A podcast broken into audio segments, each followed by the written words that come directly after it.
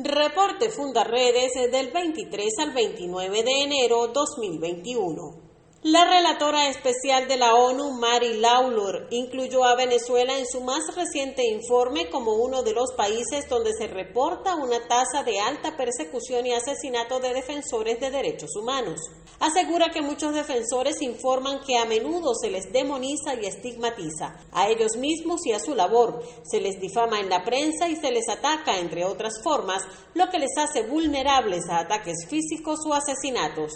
La organización registró 14 atentados contra defensores de derechos humanos desde 2015 en Venezuela. La organización, la organización registró la muerte de 14 defensores de derechos humanos desde 2015 en Venezuela. Fundaredes documenta a diario las vulneraciones de derechos humanos que ocurren en Venezuela durante la pandemia por la COVID-19.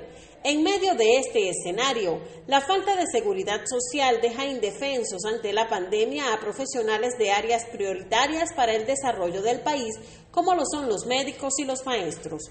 La Sociedad de Médicos del Estado Táchira denunció que los galenos no cuentan con seguridad social y muestra de ello es la hospitalización de los mismos en centros de salud pública. Miembros del Observatorio de Educación de Fundarredes denunciaron la precariedad del servicio de salud y la ausencia total de seguridad social integral, así como la destrucción del Instituto de Previsión y Asistencia Social del Ministerio de Educación y PASME en medio de la emergencia humanitaria compleja que tiene a los trabajadores con salarios de menos de 4 dólares mensuales. Mientras tanto, se vulneran también los derechos de los estudiantes cuando el Estado venezolano desaparece de la oferta universitaria las carreras humanísticas como antropología, historia, sociología, derecho o comunicación social, entre otras. Fundarredes solicitó protección para los venezolanos que en su huida de la emergencia humanitaria compleja que agobia al país se enfrentan a situaciones que exponen su integridad y quedan indefensos ante las actuaciones de militares en las zonas de frontera. Esta semana en la frontera de Táchira, un aparatoso accidente vial de un convoy militar cobró la vida de 10 personas y dejó 21 heridos, la mayoría de ellos caminantes que intentaban salir del país.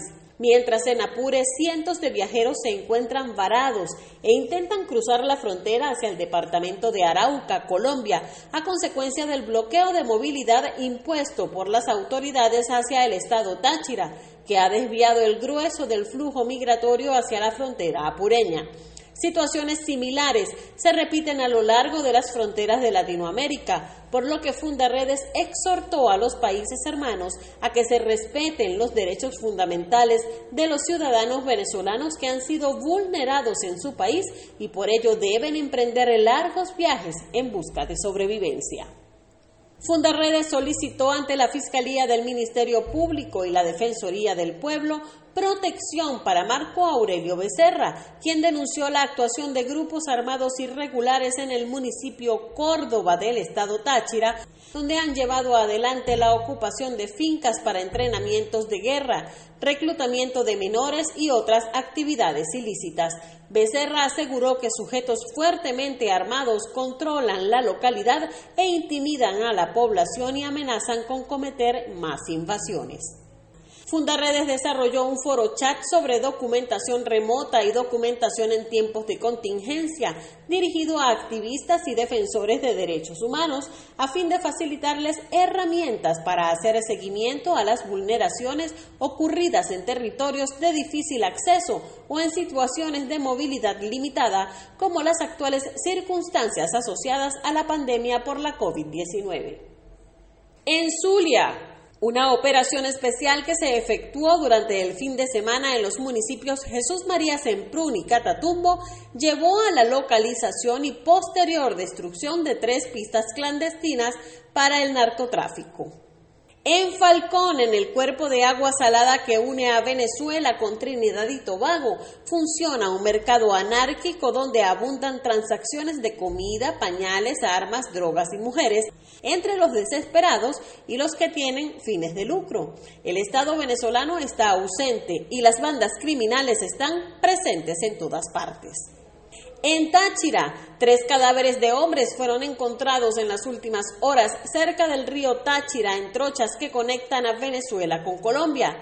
Ninguno de ellos pudo ser identificado. Adicionalmente, efectivos de la Guardia Nacional hallaron tres granadas de mortero de 60 milímetros ocultas entre la maleza del sector La Vega en el municipio Pedro María Ureña, a tan solo 10 metros del río Táchira, frontera con Colombia. La propiedad del material explosivo es adjudicada a grupos irregulares que operan en esta zona limítrofe. Comparte, ayudemos a vencer la censura en Venezuela. Consulta esta y otras informaciones en nuestro portal www.fundaredes.org.